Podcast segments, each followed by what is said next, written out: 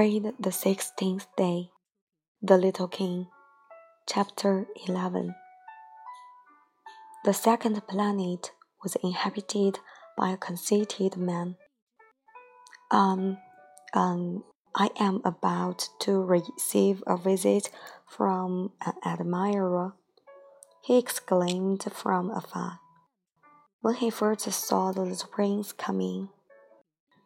For to conceited men, all other men are admirers. Good morning, said the little prince. That is a queer hat you are wearing. It is a hat for salutes. The conceited man replied. It is to raise in salute when people acclaim me. Unfortunately, nobody at all ever passes this way. Yes, said the little prince, who did not understand what the conceited man was talking about. Clap your hands, one against the other. The conceited man now directed him. The little prince clapped his hands.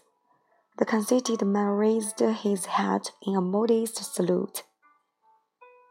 This is more entertaining than the visit to the king the little prince said to himself, and he began again to clap his hands, one against the other. The conceited man again raised his hat in salute. After five minutes of this exercise, the little prince grew tired of the game's monotony.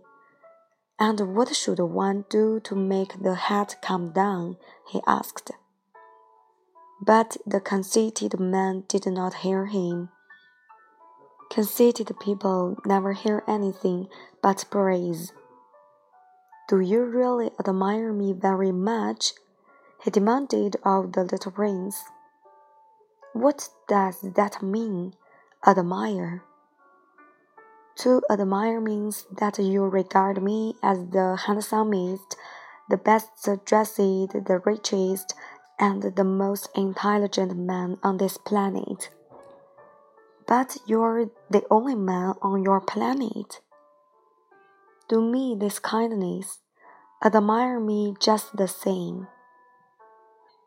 I admire you, said the little prince, shrugging his shoulders slightly.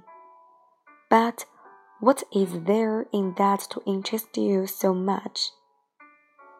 And the little prince went away. The grown ups are certainly very odd, he said to himself as he continued on his journey.